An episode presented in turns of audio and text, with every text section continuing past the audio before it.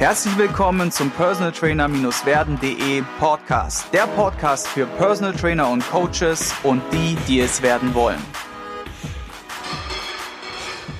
Heute zu Gast in meiner Sendung habe ich Philipp Schmieder. Philipp ist Diplom-Sportwissenschaftler und Personal Trainer aus Köln, hat überwiegend als Schwerpunkt die Before and After Transformation. Das bedeutet, dass er Menschen dabei hilft, sich körperlich zu verändern, was natürlich viele Aspekte beinhaltet, nämlich einen holistischen Ansatz. Betreut auch den ein oder anderen Leistungssportler in Köln. Und ich sage schon mal herzlich willkommen in der Sendung. Ja, hallo Sigi, vielen Dank für die Einladung und ein Hallo an alle Zuhörer. Ich freue mich dabei zu sein. Als heutige Schwerpunkte haben wir euch zwei Themen mitgebracht, nämlich einmal so ein bisschen, was ist, wenn man jetzt mit einem Klienten eine For, Before and After Transformation, also eine Transformation, eine Veränderung durchläuft. Was ist, wenn man nicht mehr weiterkommt? Gerade im Ernährungspark hat äh, Philipp uns ein paar tolle Ansätze mitgebracht, die man vielleicht nochmal kritisch hinterfragen könnte. Und er wird auch erklären, warum er diesen holistischen Ansatz fährt und was die Vorteile sind von diesem holistischen Ansatz. Und des Weiteren werden wir in Folge zwei uns um das Thema kümmern, wenn man jetzt als Personal Trainer kein eigenes Gym hat und sich vielleicht irgendwo einmietet, entweder in einer Kette oder in einem Mikrogym, was sind so die Vor- und Nachteile und so die Learnings aus seinen letzten Jahren. Gut, fangen wir schon gleich mal mit der ersten Frage an und zwar, was ist für dich Philipp, das Beste an deinem Beruf als Coach? Sigi, das Beste ist, dass ich mit ähm, ganz unterschiedlichen Menschen zu tun habe und arbeite. Also es kommt also nie Langeweile auf. Es ist nicht äh, everyday, same old, immer das Gleiche.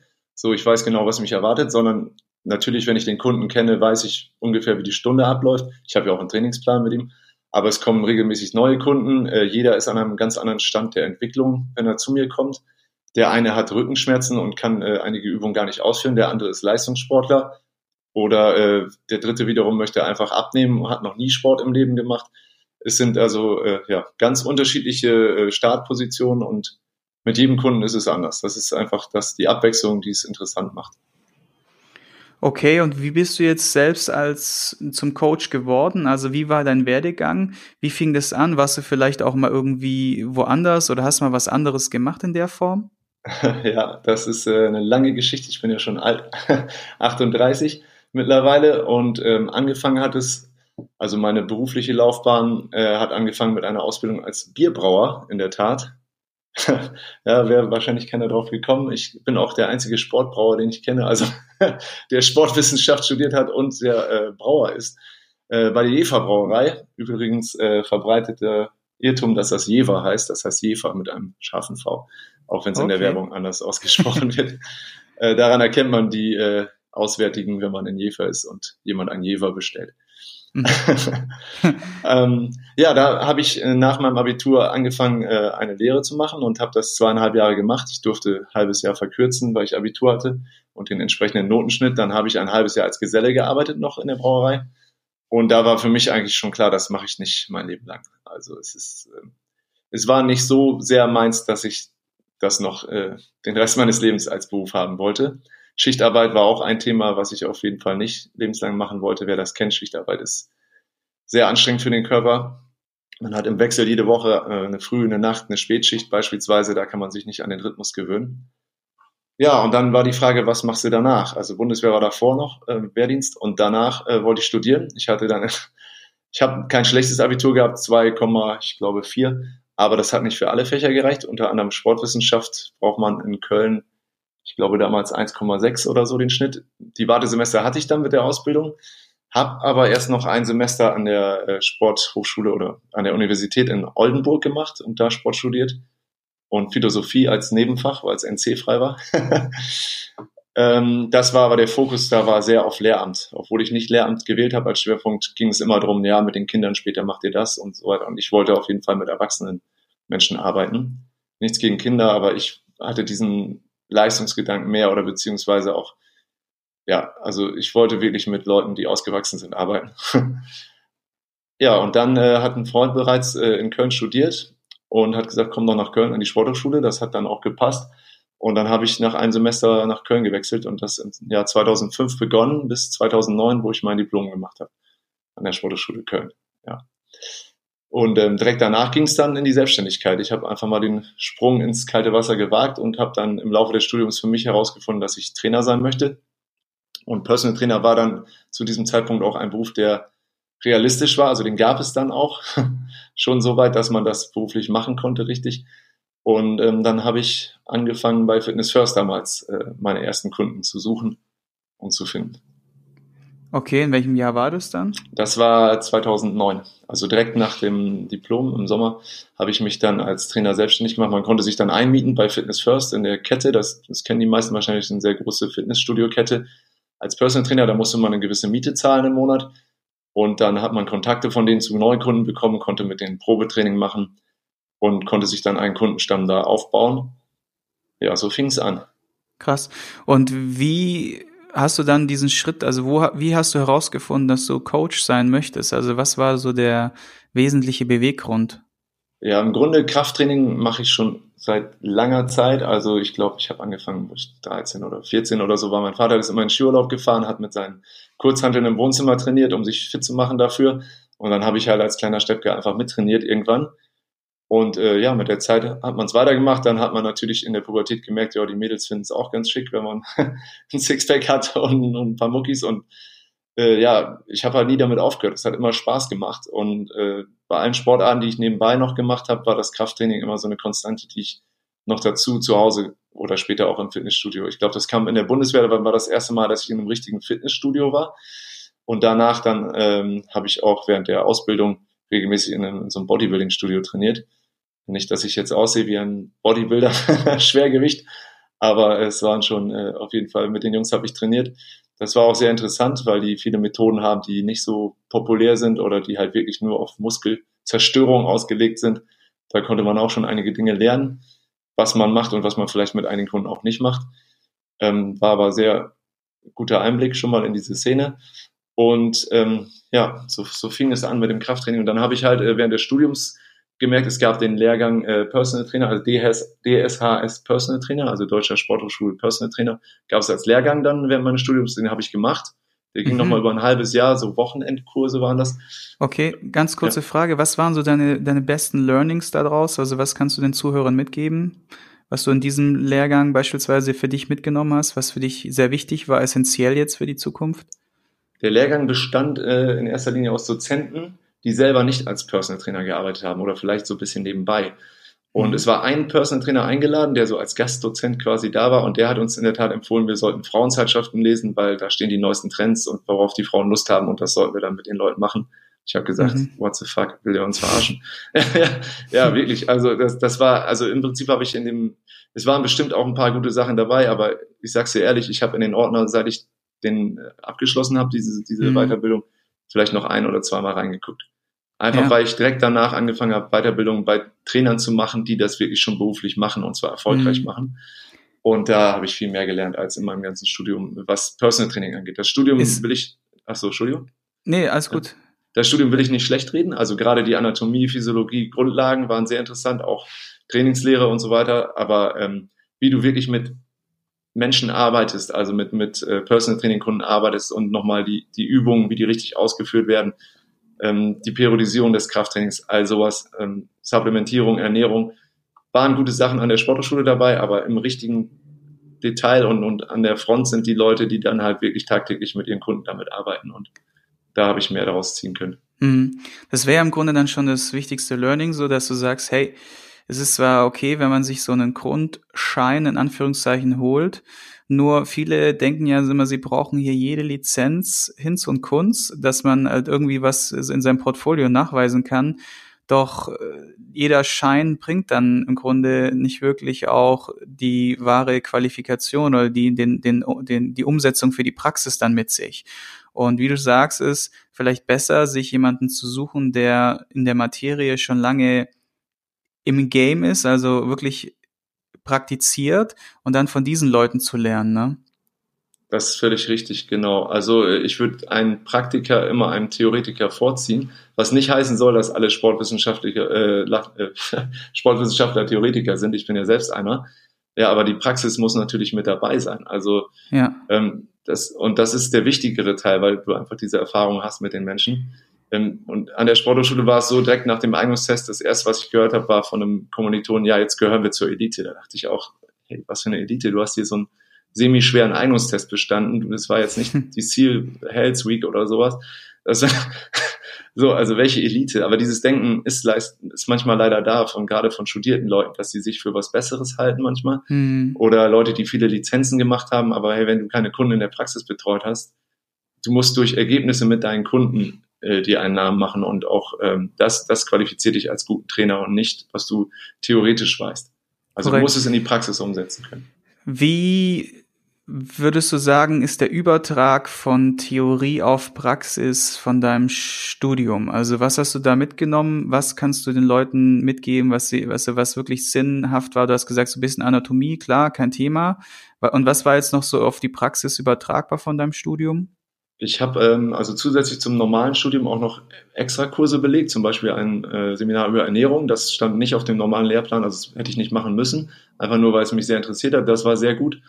Und äh, unter anderem ein Spruch, den ich bis heute auch für meine Kunden verwende, ist äh, Fett verbrennt im Feuer der Kohlenhydrate. Also wenn du Fett verbrennen willst, musst du dich anstrengen. Und zwar so anstrengen, dass die Kohlenhydrate eigentlich die hauptsächliche Energiequelle sind, die der Körper während der Anstrengung anzapft. Also du musst schwitzen, du musst außer Atem sein und nicht, äh, ich sag mal, auf dem Laufspann spazieren gehen und bloß im Fettverbrennungspuls bleiben, mhm. weil da wirst du zu wenig Kalorien verbrennen, um wirklich einen Unterschied zu machen in der Regel. Und du hast jetzt irgendwie auch so ein bisschen die Leidenschaft gefunden. Ich habe dich ja im Grunde kennengelernt, witzigerweise über einen deiner Blogartikel zum Thema Kniebeugen. Ich glaube, das ist so ein bisschen so ein legendärer Artikel, der schon einige auf einigen Facebook-Seiten geteilt wurde. Also wenn jetzt mal so Schmiedertraining und Kniebeugen Blogartikel mal gesehen habt, dann wisst ihr jetzt, wen ihr vor euch sitzen habt. Der Philipp hat den geschrieben und wie ist denn da so deine Leidenschaft dazu gekommen, dass du das jetzt auch in deinen Blogartikel einfließen lässt oder da ein bisschen in die Richtung gegangen bist jetzt? Ja, freut mich, dass du den auch gelesen hast. Das ist in der Tat, äh, das war mein allererster Artikel, also durch den ist dann der Blog im Prinzip entstanden. Und es war oder ist immer noch der erfolgreichste Artikel, was die Klickzahlen angeht. Ich glaube, da habe ich einfach sehr vielen Trainern vor allem aus der Seele gesprochen, mit dem, wie ich das formuliert habe. Hm. Ähm, ich habe Feedback bekommen von Gewichthebertrainern, die gesagt haben, danke, danke, endlich habe ich was, was ich den Eltern mal zeigen kann, wenn die Kinder anfangen zu trainieren, dass wir nicht die Knie der Kinder kaputt machen. Und viele Trainer haben mir geschrieben, hey super, das ist genau das, was ich meinen Kunden immer versuche zu erklären, aber mir haben die Worte vielleicht gefehlt. Also das war einfach für mich auch dieses, jedes Mal, wenn ich einen Kunden hatte, der ähm, alleine in einem Studio trainiert, ich habe ihm seinen Plan geschrieben, dann kam der nach spätestens im dritten Training zu mir, ja, mir hat einer gesagt, ich soll die Knie nicht vor die zehn Spitzen schieben, weil das wäre ja schlecht. Oder mhm. ich darf nicht ganz tief in die Hocke gehen, da mache ich mir den Rücken kaputt oder die Knie. Und äh, nein, also die Kniebeuge an sich ist keine schlechte Übung. Eine Kniebeuge, das macht jedes Kind, wenn es in die Hocke geht. Oder wenn du was Schweres hebst, dann gehst du in die Hocke. Aber viele Erwachsene können das halt nicht mehr, haben das verlernt im Laufe ihres Lebens oder sind zu unbeweglich geworden. Und die Ausführung ist natürlich entscheidend. Also wenn, wenn einer die mit komplett rundem Rücken macht oder äh, die Knie nach innen klappen oder der hat nicht die nötige Stabilität muskulär, um eine Kniebeuge auszuführen, dann wird er Probleme kriegen, wenn er die trotzdem macht. Oder er hat schon kaputte Knie. Das ist es ja auch oft. Leute mit kaputten Knien machen Kniebeugen und sagen dann, ja, schlecht für meine Knie. Ja, für deine. Aber nicht für ein gesundes Knie.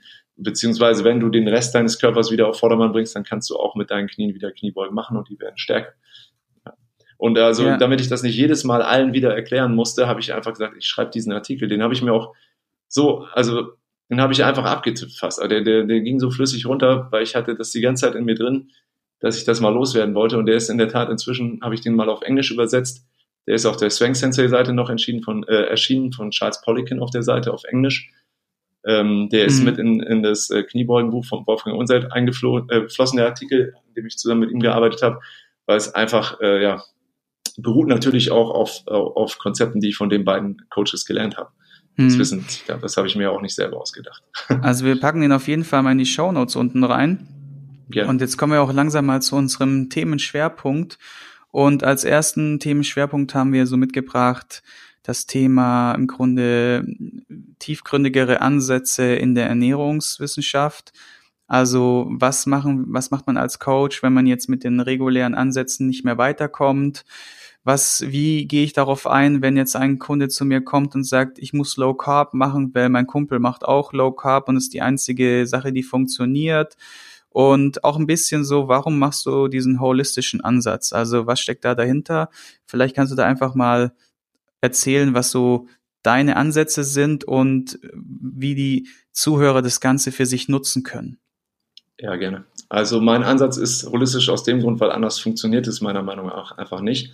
Holistisch bedeutet, dass wir nicht nur auf das Training gucken oder nur auf die Ernährung, sondern meine drei Standbeine, also wenn du dir das oder die Zuhörer sich das wie so ein Dreibein vorstellen wollen, ein Bein ist halt die Ernährung, das andere Bein ist der Schlaf, sprich Regeneration und das dritte Bein ist halt das Training.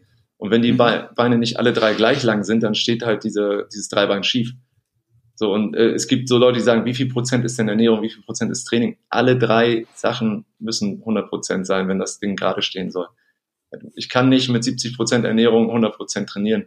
Ich kann nicht mit äh, 50 Prozent Schlaf, also kann ich auch 100 Prozent Ernährung haben, da wird trotzdem nicht die Körperfettreduktion eintreten, die ich haben will, egal wie viel Training ich da noch rausholen kann. Und mit 50 Prozent Schlaf wird das auch nicht viel sein. Mhm. Ja, also es muss alles drei ineinander greifen. Es ist ein holistisches System. Unser Körper ist ein ganzheitliches System. Wenn ich irgendwo eine Entzündung habe, dann liegt es meist nicht nur an dieser Struktur, sondern an anderen umliegenden Strukturen auch oft. Was würdest du den Zuhörern empfehlen? Welchen Weg sollen sie gehen? Weil es ist ja so, man sollte sich ja auch als Personal Trainer irgendwie ein bisschen spezialisieren. Und jetzt, wenn man alle drei Säulen anschaut, dann ist es schon sehr viel und sehr komplex. Wie bist du da vorgegangen? Du hast, glaube ich, mit Ernährung gestartet, oder?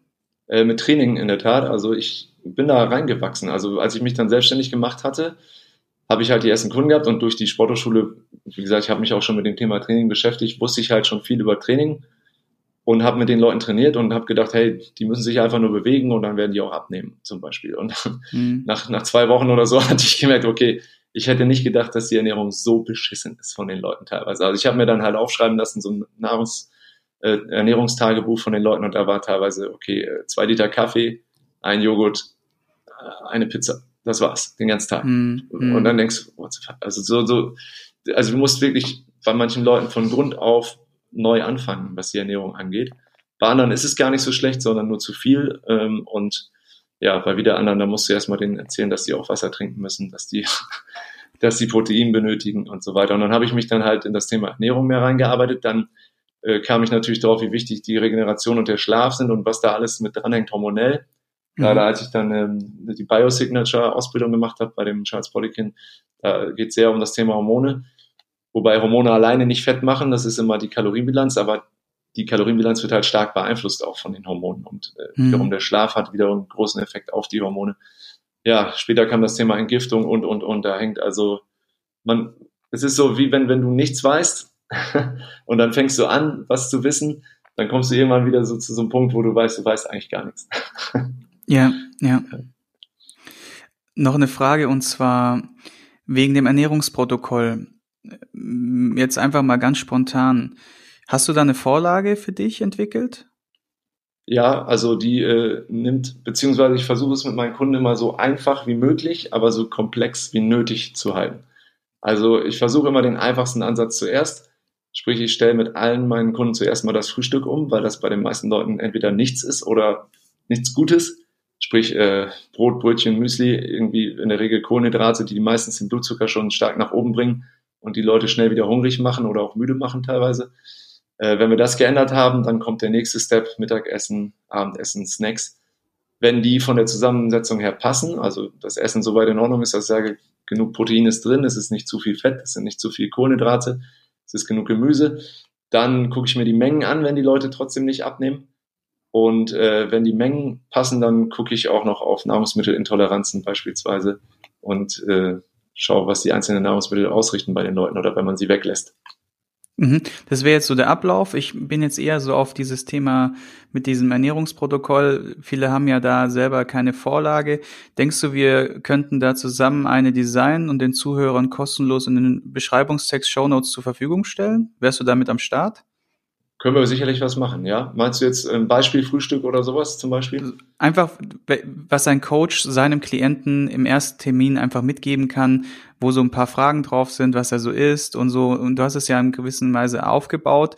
und wo er dann im Grunde als erste Antwort mal so ein paar Ansätze bekommt, an denen er dann arbeiten kann und vielleicht auch dann dementsprechend Tipps geben kann, weil es ist ja so, wenn du gar nichts weißt über das Ernährungsverhalten, dann sitzt du erstmal eine Stunde da und dann fragst du ihn, ja, was ist denn morgens? Ja, was ist denn abends? Was ist denn mittags?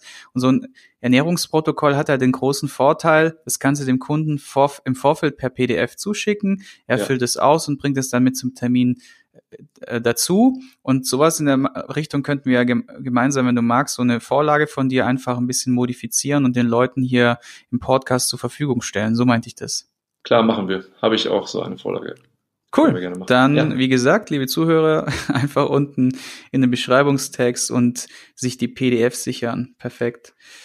Ja, das ist jetzt so der grobe Ablauf von dem, wie du das jetzt angehst bei dem holistischen Ansatz. Und dann hast du dir die Mengen angeschaut und wie geht's dann weiter?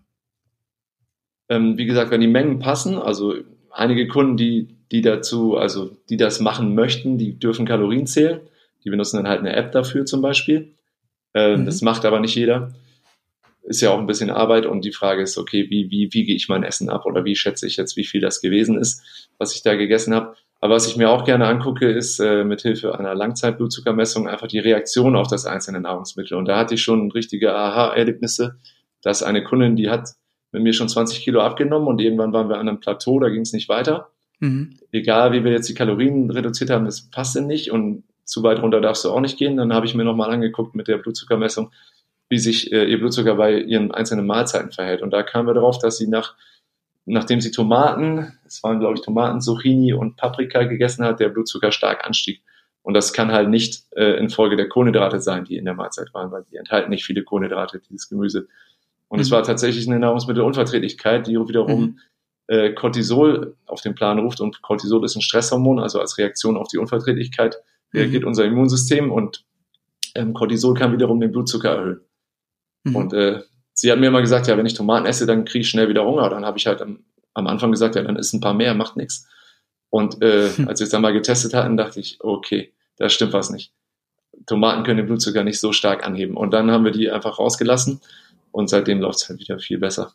Also mhm. das ist eine sehr interessante Methode, mit der man testen kann, wie jemand individuell auf Nahrungsmittel reagiert. Und da gibt es Leute, die reagieren auf ein Eis mit weniger Blutzuckerausschüttung als auf eine Portion Reis beispielsweise. Mhm. Ja, dazu habe ich auch einen Artikel übrigens in meinem Blog. Äh, Kalorien und Makronährstoffe, die Fakten heißt ja. Da gibt es ein Video, wo das untersucht wurde. Perfekt, den packen wir auch in den Beschreibungstext unten rein.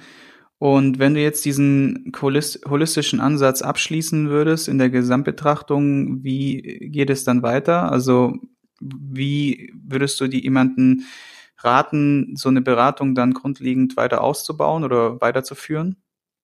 Als einem Trainer jetzt raten, meinst du? Genau. Also wenn die Ernährung soweit passt, sind ja noch die beiden anderen Standbeine Training und Schlaf sowieso da. Also das gehe ich natürlich zeitgleich an. Aber beim Schlaf habe ich natürlich auch bestimmte Vorgaben für meine Kunden, also wie vor 11 Uhr ins Bett gehen, hängt natürlich davon ab, wann sie aufstehen äh, müssen. Kann auch deutlich früher sein, aber acht Stunden Schlaf sollten drin sein. Und dass der Schlaf halt möglichst frei von elektronischen Geräten der, der Schlafraum ist, dass sie nicht vom Fernseher auf der Couch einschlafen und dann nachts um eins aufwachen und rüber ins äh, Schlafzimmer schlurfen.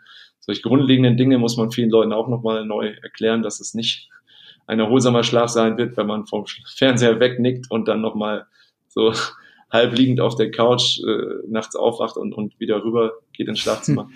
Oder neben seinem Handy mit dem Kopf die ganze Zeit liegt und das äh, nachts noch Textnachrichten empfängt oder sonst was. Ähm, ist auch nicht optimal. Wie ja, gehst du mit diesem Statement um, wenn jetzt einer sagt zum Beispiel, ja, hey, ich, ich brauche das Handy beruflich, ich musste es anlassen, bla bla bla. Also wie entkräftest du das als Coach? Vielleicht mal so als Tipp.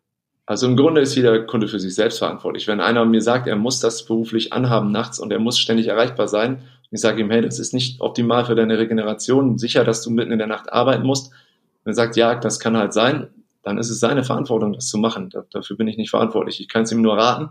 Ich bin ja sowieso als Coach immer nur ein, ein Ratgeber. Was der Kunde davon dann umsetzt, entscheidet er selbst. Wenn, mhm. wenn jeder Kunde umsetzen würde, was ich ihm sage, hätte ich äh, wahrscheinlich nochmal 100 Vorher-Nachher-Fotos mehr. Ja, das ist, hm. es ist immer nochmal, äh, man kann das Pferd zur Quelle führen und trinken muss es da selbst. Also ähm, mhm. es gibt Leute, die, die haben das dann geändert und schalten das Handy dann auf Flugmodus oder sagen, stimmt, ich muss nicht immer erreichbar sein. Aber in einigen Fällen sage ich natürlich, hey klar, ähm, keine Ahnung, die Frau ist, äh, ist woanders und erwartet ein Kind, natürlich lässt du dein Handy an. Mhm. Oder solche Geschichten, ja, also ähm, so Notfälle. Aber in der Regel ruft nachts keiner an. Also bei mir hat bestimmt nachts die letzten äh, zehn Jahre keiner angerufen. Wenn es nicht ja. vielleicht irgendein besoffener Kuppel war. und den brauche ich nachts nicht, äh, da muss ich nicht rangehen. Korrekt, ja. Und jetzt mal zusammenfassend, wie würdest du jetzt jemanden, der jetzt beispielsweise gerade sich mit dem Thema holistischen Ansatz äh, auseinandersetzt, welche Schritt für Schritt Prinzip würdest du ihm nahelegen, dass er sich vielleicht mal themenmäßig um etwas kümmert, also Ernährung oder Training und das sind ja alles Sachen, einzelne Bausteine. Sollte er die gemeinsam angehen? Sollte, sollte er mehr Blogartikel lesen, Fachliteratur wälzen, Spezialausbildung machen? Was ist, was waren so die Schritte für dich so? Ja, also ich glaube, der größte Schritt anfangs vor allem in meiner Entwicklung als Coach waren dann die Seminare von dem Wolfgang Unsold, da äh, bei dem YPSI in Stuttgart, also äh, Your Personal Strengths Institute. Ähm, dort habe ich dann die ersten deutschsprachigen Seminare zu dem Thema gemacht. Und ähm, da ging es halt von vornherein darum, also das erste Seminar, was er jemals gegeben hat, da war ich dabei. Das war auch halt so ein äh, Before und After, wie, wie setzt er das um mit seinen Kunden? Und da ging es direkt um diesen ganzheitlichen Ansatz. Also Schlaf muss passen, Ernährung muss passen, Training muss passen. Und ähm, die Seminare gibt er halt immer noch. Das würde ich empfehlen als Ausbildung für einen Trainer. Literatur ist so eine Sache, man kann viel lesen, aber oft unterscheidet sich das in der Praxis dann nochmal ein bisschen. Also ich finde, das beste Learning bekommt man immer, wenn man Coaching direkt macht. Also entweder lässt man sich von einem Coach selber mhm. coachen, dann sieht man direkt auch, wie wendet der seine Sachen, die er auf seinen Seminaren äh, den Leuten beibringt, in der Praxis an. Das kann auch mhm. nochmal wieder ein kleiner Unterschied sein. Oder man ähm, ja, besucht halt ein Seminar. Aber das Beste ist eigentlich, sich selbst coachen zu lassen. Das mache ich bis heute immer noch. Also ich lasse mir auch meine Trainingspläne oft schreiben von anderen Trainern ähm, ja, aktuell von Marc Lubletzky, der schreibt mir gute Pläne, damit mache ich gute Fortschritte, weil man selber wird betriebsblind für sich. Man muss äh, den Blick von außen haben. Das war nochmal ein sehr, sehr wertvoller Tipp und das kann ich auch absolut so nur bekräftigen. Selber mache ich das auch. Ich, ich meine, es gibt ja einige Leute, die über zehn Jahre in der Branche schon hauptberuflich tätig sind. Und alle, die ich frage oder ein Großteil, den ich frage, gehen selber auch noch in die Schule. Also entweder in Form von Weiterbildungen halt bei Kollegen, was immer ganz gut ist, wenn man dann, wie gesagt, die Betriebsblindheit verliert. Oder wie du sagst, dass man das halt selbst nochmal an sich und seinem Körper ausprobiert oder an Klienten ausprobiert, andere Ansätze in der Praxis umsetzt. Und da hat man, finde ich, auch die größten Learnings. Das waren auf jeden Fall schon mal ein paar wichtige Punkte und in der zweiten Folge geht es jetzt genau äh, um das Thema, was mache ich als Personal Trainer, wenn ich mich so für die Selbstständigkeit entschieden habe. Gehe ich in eine Kette rein, meine Erfahrung zu sammeln, miete ich mich in ein Mikrostudio ein, was sind die Vor- und Nachteile und was sind so die Erfahrungswerte, die du da mitgeben kannst? Ich sage schon mal vielen Dank für die erste Runde und in der zweiten Runde geht es auch gleich mit der entscheidenden und wichtigen, spannenden Frage weiter, was nämlich dein größter Fehler als Coach und Unternehmer war und was du daraus gelernt hast. Deswegen schaltet auf jeden Fall wieder ein in die zweite Folge mit Philipp Schmieder und ich sage vielen Dank. Danke auch, Sigi. Ich hoffe, du konntest ein paar wertvolle Impulse für dich mitnehmen wenn du diesen Podcast informativ findest, dann abonniere ihn doch einfach für weitere spannende Folgen. Und vergiss nie, die wichtigsten drei Buchstaben im Leben sind T-U-N.